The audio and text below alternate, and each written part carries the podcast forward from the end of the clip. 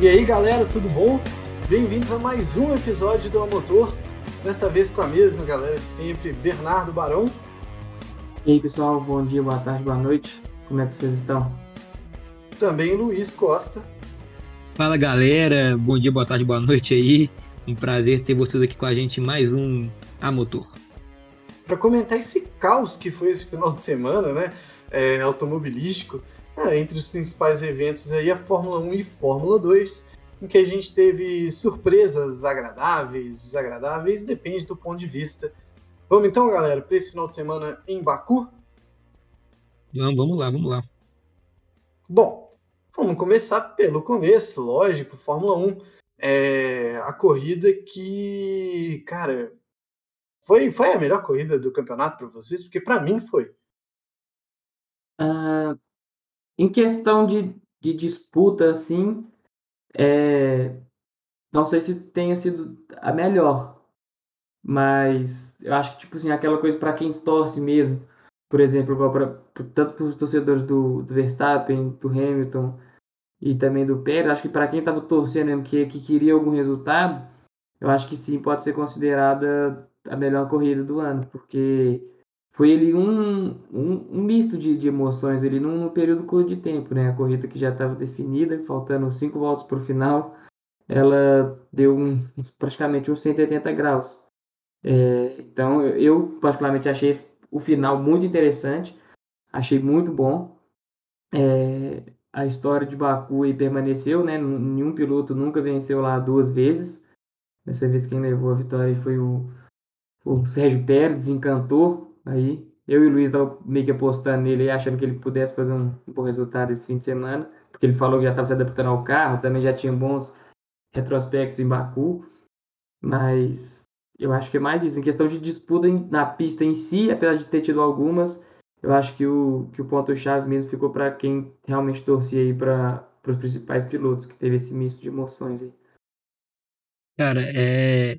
acho que se a gente pegar aí o último o último é, é, podcast, né, o nosso último programa, o pessoal vai ver que a minha aposta, eu fiz realmente, eu falei que fiz com o coração, fiz no Pérez, mas, ô, ô, ô Coelhinho, respondendo é, a sua pergunta, cara, eu fiquei na torcida demais pelo Pérez, para mim foi a melhor corrida, assim, realmente, por conta, tivemos tantos altos e baixos aí nessa corrida, é, é porque a gente não pode colocar, né, Coelho, os áudios que o nosso querido amigo Barão enviou aí pra gente na, no grupo aí durante a corrida. Mas assim, eu garanto que eu chorei de rir, porque nosso amigo Barão foi uma montanha russa de emoção aí durante a corrida. Foi de altos e baixos, muito rápido, mais rápido que um carro de Fórmula 1, nosso amigo Barão, né? Você diria aí que foi precoce o menino, vibrou muito rápido, né? Diria o outro. Emocionou, né? A emocionou, é verdade essa vamos mandar nosso, um grande abraço aí pro nosso grande amigo, o emocionado, né? Hoje também o Barão serve para ser ele. Emocionou muito rápido. É, cara, uma corrida com, com muitas. Muitas. Primeiro, vamos lá, né? A batida do, do Stroll, primeiro, ele já mostrou, né? O, o pneu da. Né, estourando ali na reta. É, o Stroll vinha fazendo uma boa corrida de recuperação. É, a Aston Martin ele já demonstrava realmente ter um carro é, com, com bom desempenho na corrida. O Vettel no final mostrou isso, né? Confirmou isso. E depois a gente vai poder falar muito aí, já vou até puxar com ele, você falar um pouquinho desse acidente do Verstappen, que o Verstappen tinha corrida nos seus domínios, né? Ele faltando três voltas. O que aconteceu? Você acha que o Verstappen podia também ter poupado um pouquinho mais os pneus, Coelhinho? Ou você acha que não? Ele estava realmente no ritmo normal de corrida? Olha, eu acho que estava no ritmo normal de corrida. É, mas devia caber a atenção ali da, do grupo, né, da, da, Red Bull, pelo que aconteceu com o Stroll, né? O pneu era o mesmo, o tempo de, de, de uso do, do pneu era semelhante. E agora é muito fácil, né? A gente já sabe o resultado, a gente sabe que o dito pneu estourou, então a gente sabe muito bem que deveria sim ter prestado mais atenção, mas não prestou, né, cara? E continuou. Eu não acho que ele estava eu não acho que ele está forçando o carro, como era ali para mim o caso do Stroll, né, que estava buscando posições, estava brigando ainda por um resultado melhor dentro de pista, mas no caso do, do Max Verstappen, não, ele ele estava normalmente seguindo o ritmo dele. de corrida e aquele estouro aconteceu para mudar completamente né, o resultado da prova, que mesmo depois do acidente do Max Verstappen, esse resultado final não era o que a gente imaginava, né? Então, teve uma mudança e depois dessa mudança, uma mudança brusca, né? E depois dessa mudança teve ainda uma maior, que, que eu acho que foi o que deu o ar da graça dessa prova. Para mim, o resultado dela não é um resultado natural, né? Não é um, é um resultado que é influenciado pelos acidentes, mas automobilismo é isso, acidentes acontecem. E esse, no caso, definiu a prova, né? É, nem me lembro, para começar, nem me lembrei desses, desses áudios de domingo aí, porque domingo à noite, segundo de manhã, eu tava rouco. Mas, é, voltando ao assunto aí do, do questão do pneu do, do Verstappen, uma coisa que é curiosa também é porque ele não deu nenhum indício que, que ia estourar ou que ia acontecer alguma coisa. Nenhum dos dois, né, Barão? Nenhum, dos do dois. Stroll também. Eles, nenhum dos pilotos falou que, que sentiu vibração no pneu, alguma coisa assim de desgaste. Então, é realmente uma coisa muito muito difícil de gravar e não tinha realmente não tinha como a, a Red Bull prever isso. É, mas é interessante, a, a temporada da Fórmula 1 como um todo esse ano está muito interessante, porque tirando ali Mônaco e um pouquinho Portugal, todas as corridas foram muito boas. Todas tiveram muitas disputas na pista, principalmente entre, entre os líderes. Então, eu tenho gostado muito do, do que a, a Fórmula 1 vem entregando nessa, nessa temporada. Eu tenho achado muito, muito interessante. E isso, isso se mostra nas decisões é, administrativas, dá, dá para se dizer, quando eles colocam essa bandeira vermelha depois do acidente. Né? É claramente algo para que o show aconteça. Né?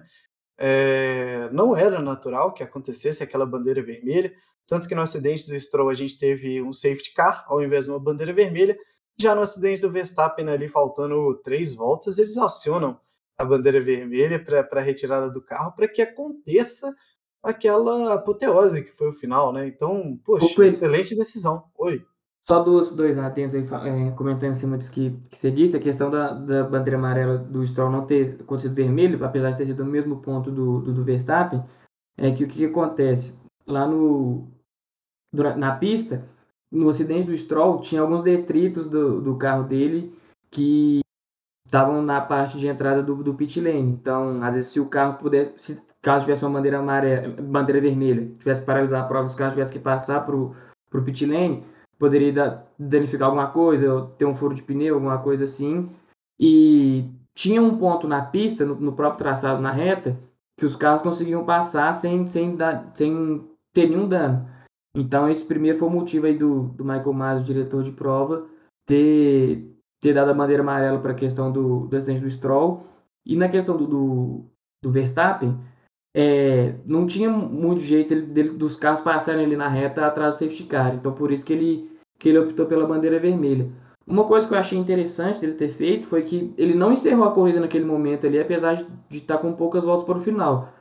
É, que caso isso tivesse acontecido, mesmo com o Verstappen batendo, e se a corrida tivesse terminado em bandeira vermelha, quem sairia com a vitória do, do GP de Baku seria o Verstappen, porque a regra de bandeira vermelha funciona dessa forma. É, conta como volta final a, a volta, volta, anterior né? ao acidente, sim. Isso. Então, foi até bom depois ter tido a relargada também, que deu até mais, mais emoção. Pro... E aí, mas eu, eu, esse tipo de coisa mancha muito a temporada, né? A gente lembra sempre desse sentido de bandeira vermelha e fim de prova, é, pelo menos no meu caso, vem em mente 84, né, quando o Senna ia ultrapassar o Prost, a corrida acabou, foram distribuídos como devem ser distribuídos os pontos pela metade, né, porque a corrida não terminou, então em vez de 25 levariam é, 12 pontos, né, que seria...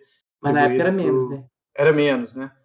Mas, inclusive, o Prost perdeu o campeonato é, por causa da duração dessa prova, né? Foi, foi por é... meio ponto pro, pro Lauda, né? Eu acho que isso ainda 84 cena de Lauda, ó, cena de, de Toleman na, em Mônaco, né? Pode, pode continuar. Isso, exatamente.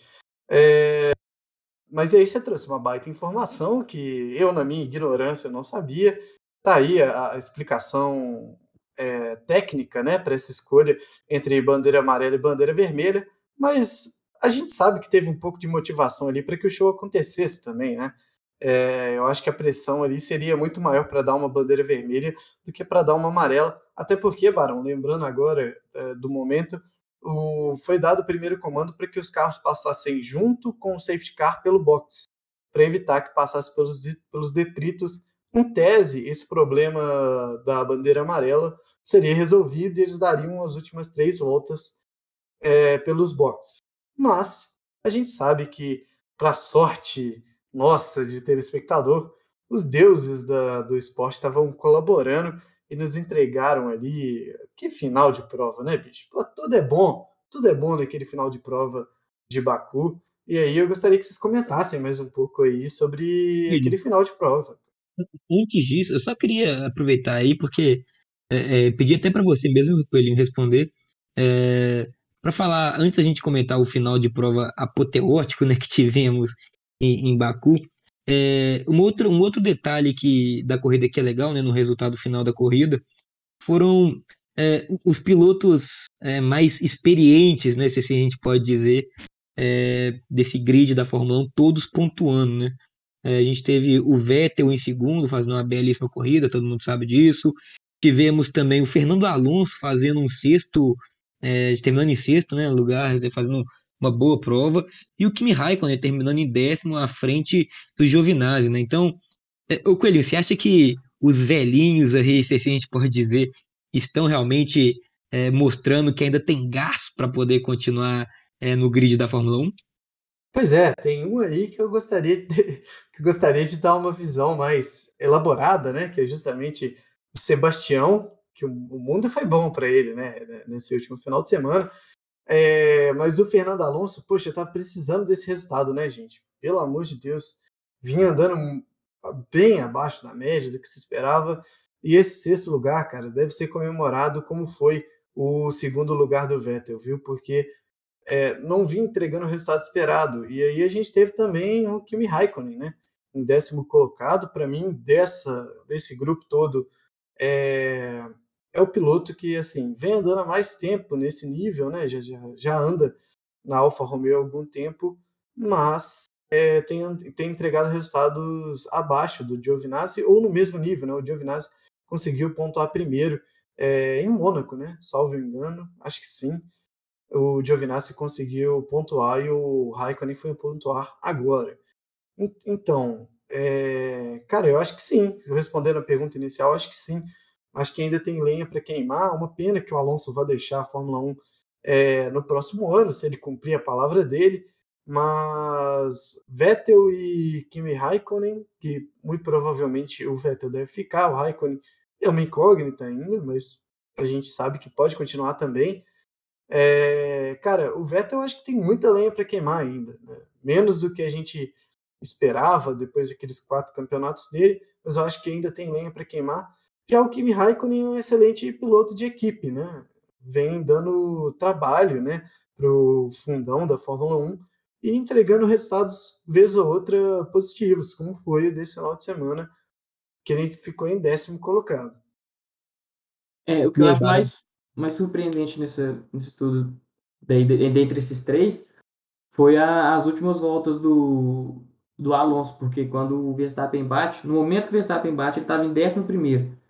Então, na relargada da corrida, ele era décimo, com duas voltas para o final. Ele vai ainda consegue arrancar ali um sexto lugar no, na, na prova. Então, tipo, ele remou muita coisa ali, ele conseguiu muito nessa, nessas duas, três voltas finais que foram aí da corrida.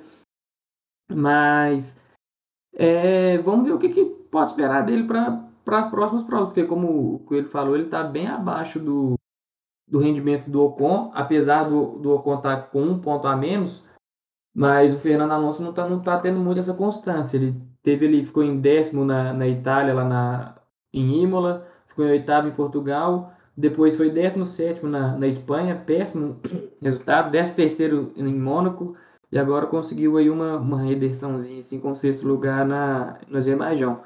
Mas acho que isso muito também tem questão da, da adaptação dele. É um carro novo, ficou aí dois, anos, dois anos fora da, da Fórmula 1 então talvez ele ainda esteja pegando ritmo. Mas em questão do, do Vettel, vamos ver se agora engrena, né? Porque vem de um quinto lugar aí em Mônaco, segunda no Azerbaijão, fazia uma corrida boa demais. A Aston Martin parece estar tá, tá evoluindo. Vamos ver o que, que ele pode pode trazer aí para as próximas corridas. Vamos, vamos aproveitar para falar do, do Vettel, então, é, antes de, de entrar na, na, na questão pós-corrida, né? É, você ia falar alguma coisa, Luiz? Não, eu ia só passar aqui a, a posição aí certinho de novo é, de cada um dos pilotos, né? Desses experientes aí competindo com jovens pilotos em suas equipes.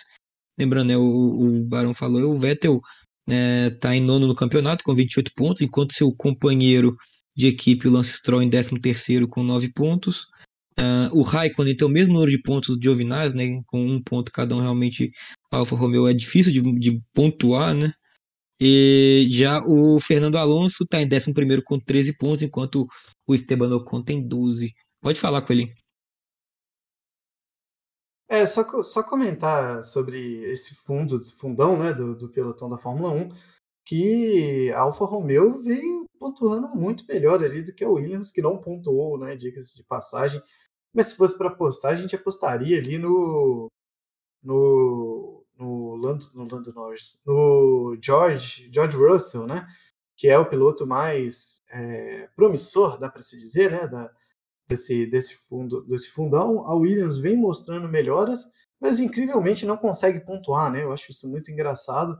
É, o George Russell vem conseguindo colocar o carro no Q2, vem conseguindo é, avançar posições no grid, largada, vem conseguindo ultrapassar, mas nunca consegue terminar uma corrida bem. Eu acho isso muito engraçado, eu acho isso muito é, curioso, alguma coisa ali para se observar é, nessa briga do fundo do pelotão que a Alfa Romeo vem, entre várias aspas, rastejando né, pelo, pelo, pelo conseguindo colocar um, dois pontinhos, como foi com o Kimi e com o Giovinazzi nas últimas duas provas. Enfim, para voltar a falar dos nossos veteranos, né, o melhor colocado foi o Sebastian Vettel, que chegou em segundo. De certa forma, esse resultado caiu no colo dele e, de certa forma, esse resultado foi muito merecido. Né? Ele ganhou ali as, duas, as últimas duas colocações devido a acidentes, né? O, o Hamilton não se acidentou, mas errou, né? Ou foi errado. A gente vai discutir isso mais para frente. Mas o, o Vettel fez boas ultrapassagens durante a prova, manteve um ritmo forte. Isso, isso para mim que é o mais importante. É, depois de um, de um início de final de semana um tanto quanto difícil, né? Lembrando ali que o Vettel ele teve a condição de avançar ali para o Q3, muito provavelmente avançaria, mas é, a bandeira amarela acabou deixando ele sem condições de largar no top 10, enquanto ele estava muito chateado, né? Reclamou bastante ali no rádio, é, porque ficou um segundo de fora. É, foi, foi, não foi o segundo, né? Logicamente, foi um tempo menor, mas ele acabou ficando, ficando de fora. How much did we miss it by? 300 300 Oh, come on. Oh. You know what? Ah! E vinha dando uma volta rápida e acabou sendo muito frustrante pra, isso para ele. E, mas eu tenho certeza que ele não conseguiria imaginar que ele ia, ele ia entregar esse resultado é, no final da, da prova como, como vocês, amigos, avaliam, com um pouco menos de clubismo, essa prova do Sebastian Vettel? Vai lá, Barão. Ah, eu acho que você não está nem sendo clubista, não. Eu acho que você está acaba sendo certo mesmo, porque eu acho que nem ele mesmo, nem ninguém imaginava que ele entregar um resultado tão bom assim. É, eu imaginava que, tipo, que ponto para ele já seria uma coisa muito boa. Um, sei lá, um, um oitavo, um sétimo no máximo chorado, ele já ia ser um, quase que uma vitória para ele. Mas essa questão que você falou que a posição acabou caindo no, no, colo dele, mas mesmo se não fosse esses dois abandonos, a corrida dele ainda continua sendo espetacular, porque seria um quarto, ele ficaria em quarto lugar. Então, é, realmente, de, tirar o chapéu essa, essa performance dele, há muito tempo que eu não, não vi ele, ele correndo tão bem assim. Acho que a última corrida que eu lembro dele ter ido tido um resultado bom e largando um pouco mais de trás assim foi, foi na Turquia no ano passado, que foi aquela corrida na chuva, que foi aquela confusão. É, e antes da Turquia, não lembro de mais nenhuma que ele, que ele teve um brilho assim, não, não me recordo. Pelo menos no ano passado eu acho que não chegou a ter uma que ele foi, ele foi bem assim, que ele se destacou. Mas tomara que essa sequência de resultados aí engrene, que ele ganhe mais confiança, porque ele também estava precisando disso. Era um piloto que vinha errando muito no, nos últimos tempos. Agora parece que está que tá melhor. Começou a temporada mal, mas agora está indo bem. Então, vamos ver o que, que sai disso aí. O que me leva a crer um pouco, Barão, só, só, só um parênteses, Luiz, é que a, o carro realmente da, da Aston Martin não era bom no início do ano, viu? Porque a gente, a gente pontuou né, um pouco antes, é, nesse mesmo podcast, que o Stroll vinha andando bem, por mais que ele tivesse batido, né, e teve que largar lá de trás. É, quando, ele, quando ele se acidentou, né, com o mesmo problema que o Verstappen, na verdade o Verstappen teve o mesmo problema que ele, é, ele vinha entregando bom resultado, vinha ultrapassando pilotos, vinha andando num ritmo forte, talvez por isso tenha incitado o problema no seu carro, mas, é, cara, a Aston Martin agora parece estar andando bem e o Sebastian Vettel encaixa dois resultados que não encaixava há muito tempo na Fórmula 1, mesmo andando de Ferrari, que, que o caso foi o ano passado, e, cara, eu como torcedor, eu não sou exatamente torcedor do Vettel, eu tenho um, afinco, que eu acho que ele dirige, eu gosto muito do estilo de pilotagem dele, eu acho muito bom é, ver ele entregando bons resultados novamente, assim como o Fernando Alonso, assim como o Kimi Raikkonen no top 10, mas eu fico mais feliz como fã de Fórmula 1 de ver um tetracampeão subindo novamente ao pódio depois de tanto tempo, né? No ano passado ele subiu, mas foi, um, foi uma vez, né? E mesmo assim comemorei da mesma forma. E, cara, quem sabe engrena o resultado aí, a gente tem mais um piloto ou mais uma equipe para poder estar tá brigando aí dessa quarta posição até a décima, quarta até a décima primeira, décima segunda, que é onde realmente é, o jogo sujo acontece na Fórmula 1, né? Mas voltando para você aí, Luiz, o que, que você acha? Não, cara, é, é isso. É, é, é muito bom ver realmente um piloto do nível, da categoria do Vettel de novo é, ali na frente. A gente sabe que é, vai ser difícil para Aston Martin, é, Aston Martin, perdão, está, está mantendo esse nível, principalmente de pódio, mas, cara, é, é sempre muito bom. É, é, um cara que, que marcou época, marcou história, tem seu nome aí na história da Fórmula 1. É, e na corrida, a gente pôde ver dois Vettels, assim, eu diria, viu, Coelhinho? A gente viu primeiro o Vettel, quando ele precisou administrar bem o, o, os pneus. Luiz agora acaba de ser censurado, né? Por estar falando bem do Vettel. Aparentemente, isso não é interesse da, da, da grande sociedade. Voltei, cortou meu som? Cortou. Falando Perdão. bem do Vettel, a Fórmula 1 deixa. A Ferrari é censurou. Eu peço desculpas, então vamos lá, vou tentar de novo. É, o Vettel, quando precisou, ele poupar o, os seus pneus é, e mostrar um, um bom tempo né, ali de volta, mesmo com pneus mais gastados, ele conseguiu. E quando precisou ser rápido ali já no final também, é, com pneus novos, né, mas precisou também ser rápido, estando ali, largando ali da frente, ele também conseguiu. Então, o Vettel, acho que mostrou toda. Foi, foi aquele piloto completo no final de semana, né? É, largou de trás, conseguiu ganhar posições, quando precisou poupar, conseguiu poupar os pneus e quando precisou ser rápido com os pneus novos também conseguiu. Então a gente espera só que, que Aston Martin é, dê carro para o Vettel para que ele possa é, é, demonstrar o quão bom piloto é, né? Porque a gente tem certeza que ele é. E, e outra coisa, né? Eu acho que o Vettel é, ele tem um outro detalhe. O Vettel precisa estar bem com ele mesmo, porque a gente viu um Vettel no ano passado na Ferrari já até do, do pro meio para o final da, da temporada passada quando o carro da Ferrari não estava é, é, muito bom, quando ele já estava ali correndo bem mal perto, principalmente comparado ao Leclerc, né? O carro da Ferrari já não era muito bom, mas comparado ao Leclerc, o Vettel não conseguia ter os mesmos resultados. A gente viu um Vettel que parecia um pouco cabisbaixo, um pouco desapontado, e isso refletia muito no desempenho que ele tinha nos finais de semana. Então, eu acho que o, o Vettel precisa estar bem com ele mesmo, e, e isso ele consegue, é, dessa forma, ele vai conseguir realmente ter bons resultados na pista. E só para finalizar sobre o Vettel, legal demais o áudio dele mandando um feliz Navidad pro Pérez no final da corrida. Felicidades ou feliz Navidad ou whatever you say to Checo, I'm happy for him. Ele não sabia como é, é parabenizar, né, é, mandar felicitações ali pro, pro Pérez em espanhol. Ele mandou um feliz Navidad para quem não sabe, um feliz Natal, feliz Natal. em espanhol. Mas tá valendo.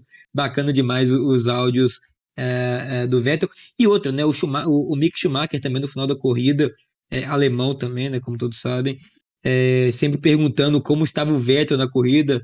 Né, então isso mostra como que um Mick Schumacher, um, um piloto jovem alemão, filho de quem é, mas mesmo assim tendo o Vettel hoje como inspiração. Então é, é bem legal ter sempre o Vettel ali na frente. Where was Sebastian at the end? P2. Really good run, and Perez won the race. Oh, really good. Happy. Happy for him. Yep, copy that. E aí, Luiz, você comentou dessa, dessa, desse momento aí do, do, do Vettel.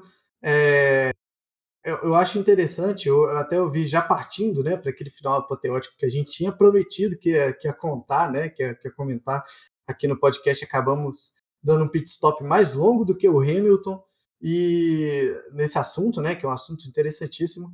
Mas é, voltando a falar sobre esse pódio, o, o Reginaldo Leme ele comentou que se fosse para escolher um pódio de gente boa na Fórmula 1, de pilotos mais mais gente boas, mais gentis que seja, ele escolheria esses três. E eu concordo ali piamente com isso. Talvez ele trocaria algum ali pelo Norris, que é um piloto que eu, que eu gosto muito e acho que ele é muito gente boa também. É, mas, cara, que pódio perfeito. E agora sim, galera, comentando um pouco mais sobre esse final da corrida. O Barão, você quer contar pra gente aí mais ou menos o que aconteceu? Logo eu? Logo eu? Não, porque eu sei que você tem, tem o coração nessa, nessa primeira curva do, da relargada e você vai saber contar melhor do que ninguém o que, que aconteceu. Vamos lá? É, coração partido, né? Você quis é.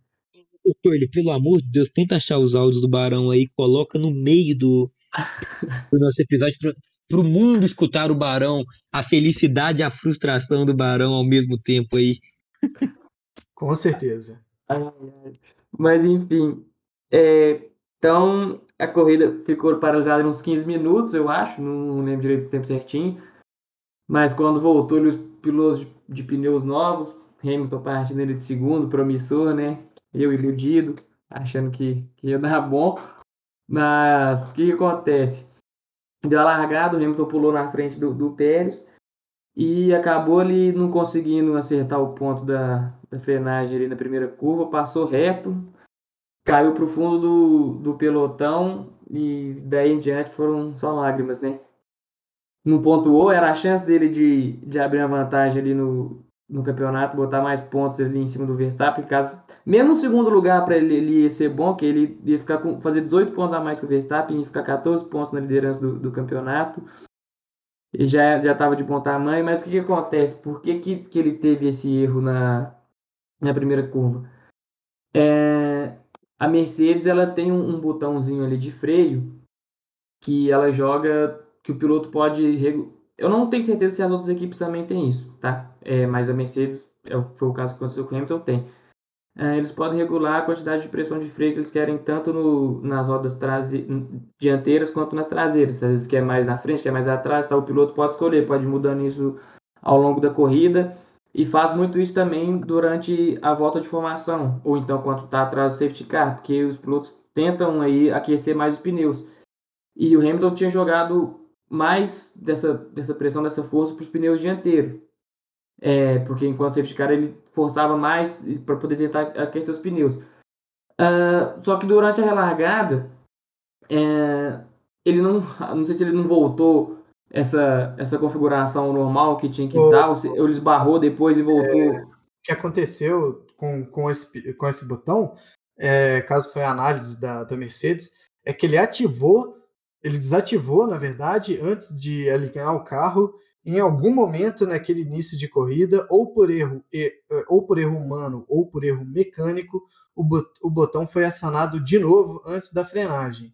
É, então, o relatório da Mercedes até então foi esse. Eu vou até colocar ali o momento em que o, o Hamilton comenta na pós-corrida, ele pergunta para o engenheiro se o botão Magic, né, que é esse sistema da, da Mercedes, estava ativado, e o, e o engenheiro responde que sim, ele, ele retorna de novo, comentando que ele tinha certeza que tinha desligado, e o engenheiro fala que você realmente desligou, mas em algum momento ele foi ativado novamente. Did I have the magic on? Uh, yeah, bud. Yeah, just knock that on. Yeah, we'll have a look at it in a bit. I could have sworn I turned it off. Uh, yeah, you did, uh, but knocked it on with the upshift. But yeah, we'll have a chat later. Então, tá aí, né? O que, que aconteceu na, na frenagem. Mas voltando aí às histórias né, do final de semana, continue comentando aí com a gente.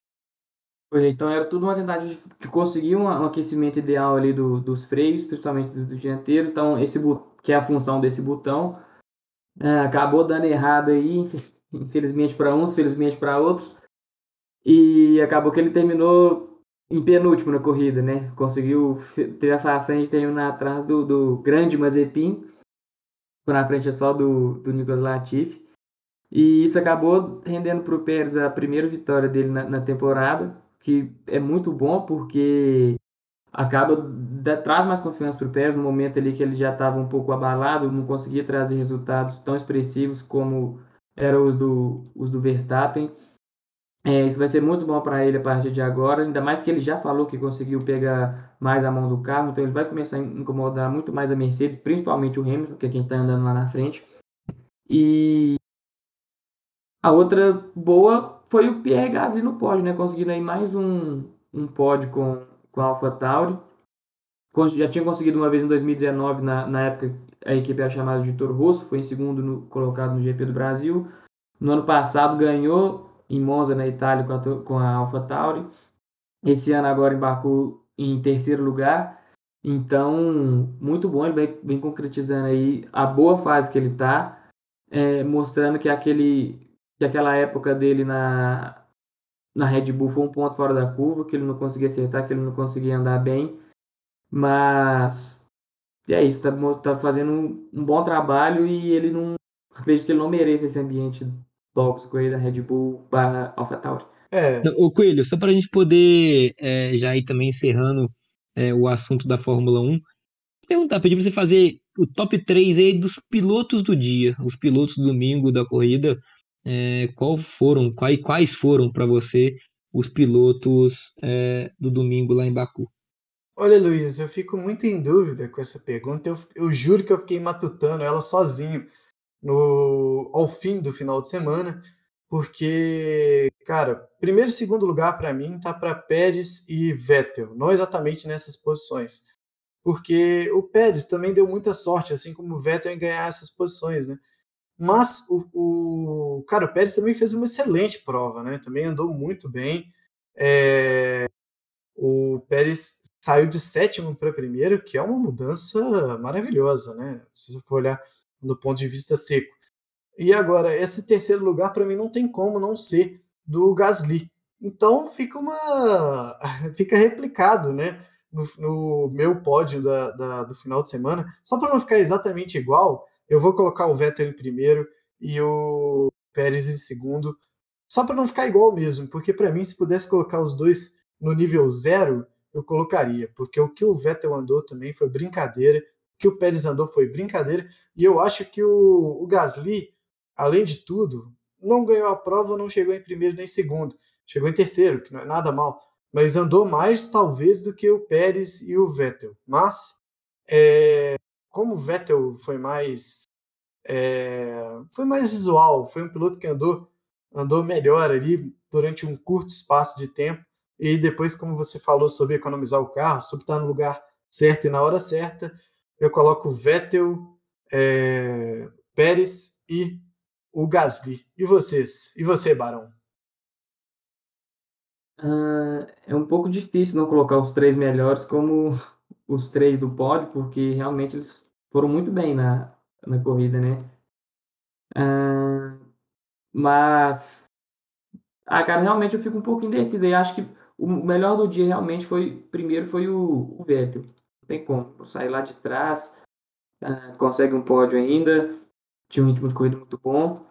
Pérez também saiu de, de quinto ou sexto, se eu não me engano, para poder chegar lá na frente também foi muito bom, mas eu ainda acho que a corrida do Vettel foi melhor do que a do Pérez. Para mim, os dois primeiros são esses, são esses aí, que, que eu cravo assim, mas em terceiro eu fico um pouco de dúvida ali. ou entre o, o Norris, que também fez uma corridaça, chegou em quinto, temporada braba que ele está fazendo. O Gasly largou de, fez uma classificação sensacional no sábado, largou de quarto, chegou em terceiro. Uh, ou então com o Alonso, que também fez uma corrida muito boa.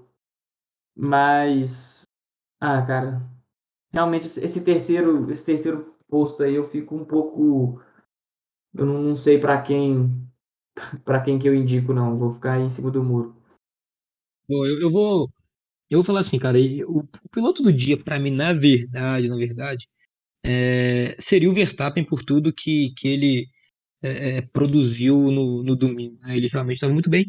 Não foi culpa dele o, o que acabou acontecendo.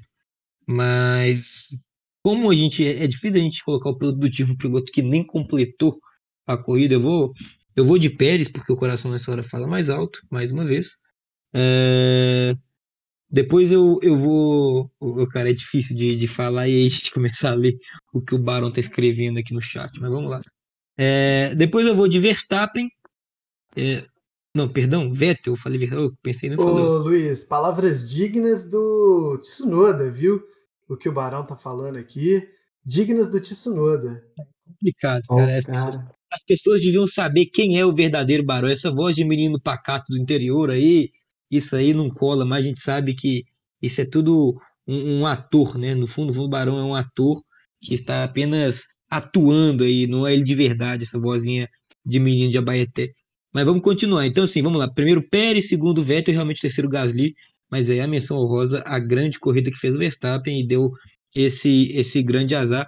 A outra menção honrosa também, eu queria fazer, viu, antes da gente terminar o assunto de Fórmula 1, ao querido Mazepin, que na, na última no último, na última reta ali, né?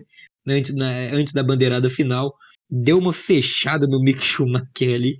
Coisa de maluco, cara. O Mazepin é um cara que. É, emoção tá garantida até o final. É, Mazepin tá é. Mazepin garantia de emoção até o final, cara. Não tem como. Ele meteu, meteu o, o, o, Mick Schumacher no muro, que vou te falar um trem, viu? Que que é isso? Complicado. Devolveu Mas... aquela da Hungria do Rubinho. É isso, exatamente. Se fosse Mazequim Barrichello ali, ficaria realmente Barrichello contra, contra Schumacher, seria a volta, né? Mas não foi. Vamos já então mudando de assunto, vamos falar de Fórmula 2, pode ser, galera? Pode, claro, vamos lá. Vamos começar então falando com ele, vamos começar por você então, falando da primeira corrida da Fórmula 2 e do desempenho do nosso querido Felipe Drogovic. Pois é, madrugamos mais uma vez para assistir essa prova. Salvo engano, essa foi lá para as 4, né? Foi 4 h 15 eu acho que começou. 4 h 25 eu acho. 4 h 25 pois é. Errei por 10. É, mas enfim, tivemos uma prova que eu, sinceramente, eu esperava bastante. Eu não esperava exatamente um resultado muito positivo do, do Drogovic, mas esperava uma pontuação, alguma coisa do tipo, é, algum ar da graça acabou que, que meio que deu a nota do que seria mais ou menos o final de semana para a gente. Foi uma prova boa, assim, de se assistir. O duro mesmo é, pô, quatro horas da manhã é difícil assistir qualquer coisa, né? É, a não ser que seja uma vitória do, do Drogovic. Logo nos primeiros minutos já, já, não, já se mostrou que não seria esse o roteiro do final de semana. É, mas, cara, a gente teve ali é um final de semana que, para mim, eu não gostei, eu fiquei chateado assim, é, com, com rendimento, porque a gente vinha falando no podcast anterior que essa prova em Baku, o carro da Uni Virtuose ia estar tá num, num bom rendimento, e não foi isso que a gente viu, né? É, o carro aparentemente não estava bem acertado para esse final de semana e acabou não dando também o, piso, né, para que os pilotos pudessem render de forma média, né, eu diria.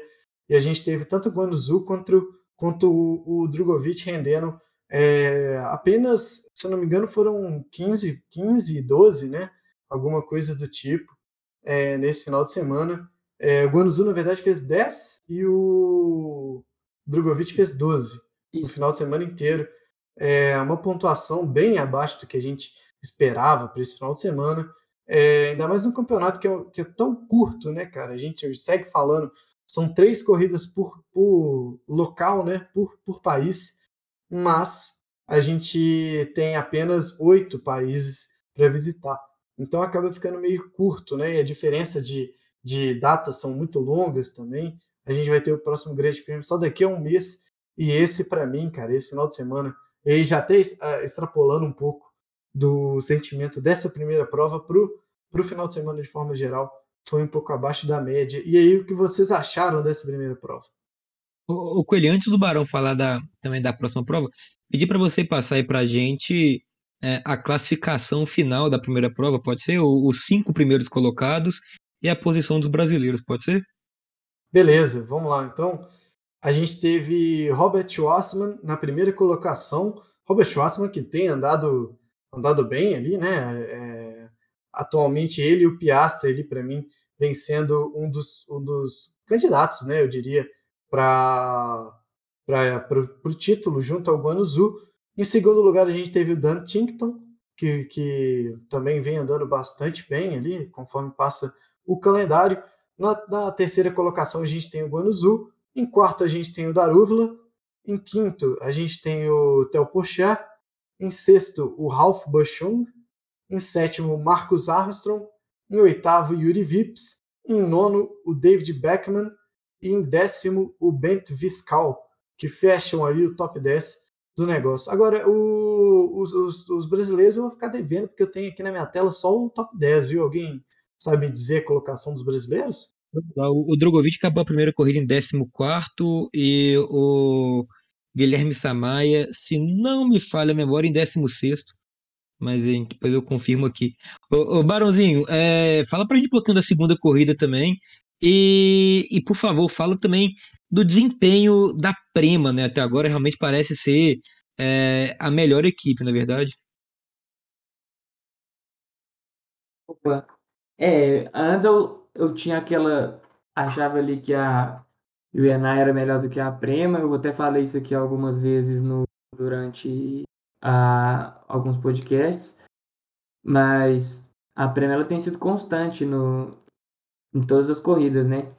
Apesar do Schwartzman não ter muito bem no, no Bahrein, mas foi muito bem nas outras, em Mônaco e também agora em, no Azerbaijão. E diferente da UNI, que foi bem nas duas primeiras e não foi bem agora. Foi mal com os dois carros. É, em contrapartida, se você pegar o Piastri, também da Prema, ele foi bem em todos os fins de semana. O cara tá estreando no, na Fórmula 2 e, e tá mandando bem em todas as corridas. É, mas a corrida 2 ele já começou, já começou ruim pro, pro Drogovic, porque na primeira corrida ele, ele, ele teve aquele toque, no, inclusive no próprio Piastri, logo na primeira corrida ele bateu no Piastri, que, que acabou abandonando a, a prova. Esse toque do, do Drogovic acabou gerando uma punição para ele de 10 segundos. Ele que vinha ali, estava em nono na corrida, se tivesse terminado o resultado assim, largaria em terceiro na corrida 2, que seria muito bom para ele. Mas com a punição de 10 segundos, ele acabou terminando a corrida em 14. Então, teve que largar atrás na corrida 2, já era muito já não tinha ritmo de, de, de corrida para poder tentar uma, uma, recuperação. Recuperou razoavelmente bem, ficou em décimo, só que nessas corridas mais curtas só pontuam os oito, os oito primeiros, então acabou ficando no zero mesmo não adiantou muita coisa. Mas essa corrida 2 aí foi muito boa pro, pro Yuri Vips, que é um piloto, um piloto da academia da Red Bull. Desencantou aí no campeonato, ganhou a corrida, estava precisando do resultado. Ele é um bom piloto, mas não vinha se encontrando aí muito na, na Fórmula 2. Teve algum, tinha alguns, alguns azares aí. É, isso foi, é muito bom para ele. É, dá uma, uma revigorada para ele, volta ele para a disputa do, do título. Ele agora é o quarto colocado com 63 pontos. Tá vivo na, na briga aí. Tá 15 atrás só do, do Guanuju e 10 atrás do Piastri. Então tem muita lenha para queimar ainda. Tá muito vivo na disputa. É, segundo colocado nessa corrida foi o David Beckman, da, da Charus, da equipe do Guilherme Samar, inclusive. E o terceiro colocado foi o Jean Darúvula, também piloto aí da, da academia da Red Bull. A Academia da Red Bull está dominando aí a, a Fórmula 2. Então, Mas a corrida eu não achei muita, muita graça, assim, não. Eu esperava um pouco mais de, de disputa, um pouco mais de confusão também. Achei que ia ser um pouco mais, mais confusa, mas foi uma corrida ali meio que nos, nos padrões. Boa. A corrida 3, é, aí realmente ele teve o melhor desempenho do Drogovic, né, largando de 11 primeiro, finalizando a corrida em quarto. é, uma corrida realmente de novo, né, onde a Prema, por isso eu estava até perguntando é, para o Barãozinho, porque a Prema é, conseguiu o segundo e terceiro lugares, mesmo não tendo largado ali da frente, é, mas foi realmente um dos um, um carro parecia estar melhor do que os outros, né? É, não adianta, circuito de rua, quando tem ultrapassagem, principalmente na largada ali, é, muitos carros embolados, então tiveram alguns toques, alguns acidentes, então Felipe Drogovic conseguiu ah, muito bem aproveitar toda a bagunça que, que foi, teve um, conseguiu pela primeira vez no fim, todo fim de semana, em toda semana de Baku, ter realmente um carro na mão, é, ele falou ali que, que da corrida 2 para a corrida 3 eles mudaram completamente o ajuste do carro, né? Buscando ali achar é, o que de melhor poderia realmente fazer o carro da UNI e, e deu certo, parece, esse, esse ajuste novo.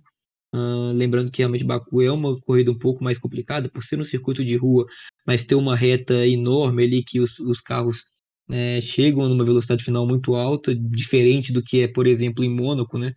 Que é um circuito de rua onde realmente eles andam travados a, todos, a todo momento. Mas o Drogo teve ele realmente um, um- um- uma boa corrida.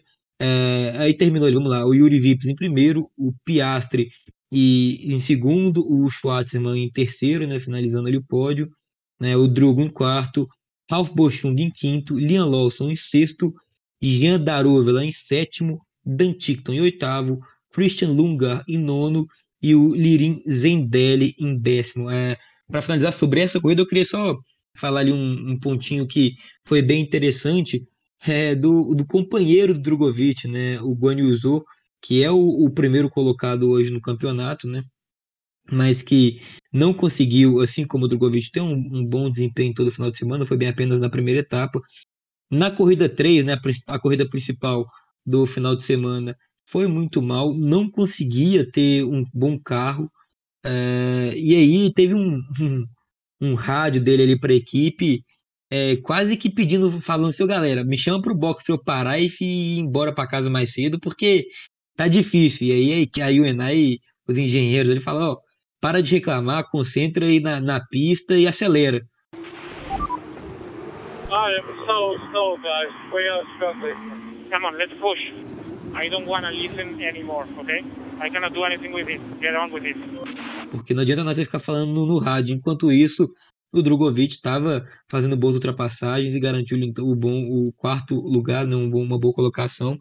Então, é, é bom ver o Drogovic competindo com o Guan Yu Zhou, né, que é um piloto mais experiente, já que está no terceiro ano de UNI, e mesmo assim o Drogo conseguindo competir, cara. Então, é, é- é bem legal. Galera, algo mais para a gente poder acrescentar no, no episódio de hoje?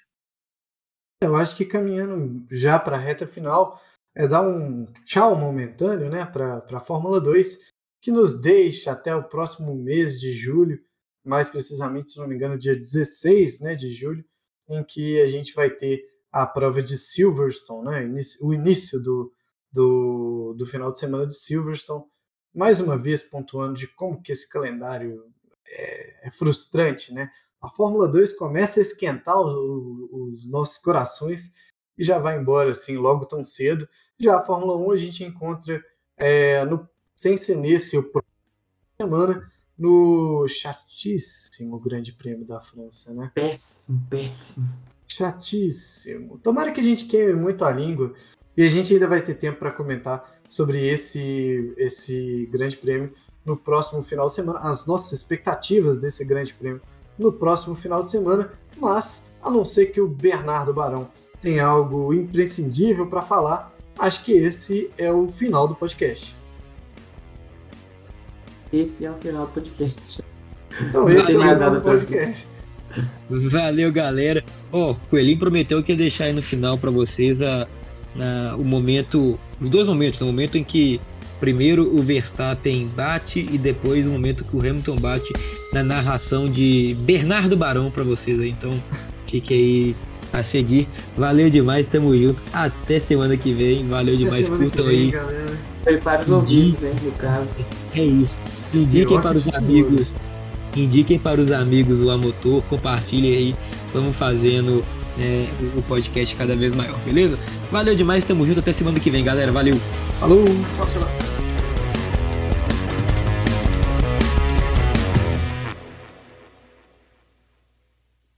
do saquinho do ano passado. Opa! Bateu Verstappen! Bateu Verstappen sozinho, sozinho a cinco voltas do fim. Eu dizia o Verstappen é ruim, pipoqueiro, é no base do pipoqueiro, lixo, lixo. que houve com o carro do Verstappen. Tá com cara de pneu, isso aí não, não tem como. Pra mim, isso aí. Meu Deus, o que que houve com o Verstappen? Ele estampa o muro. As luzes vermelhas vão se acender. E pela segunda vez elas vão se apagar na Azerbaijão no dia de hoje. Luzes vermelhas acesas. Elas se apagam. Recomeça o finalzinho do Grande Prêmio do Azerbaijão. Largada espetacular de Lewis Hamilton. Passou Passou reto. Passa Ah, bicho. Acabou com o meu dia agora. Sube a ponta com o Vettel em segundo. Forçou demais a barra.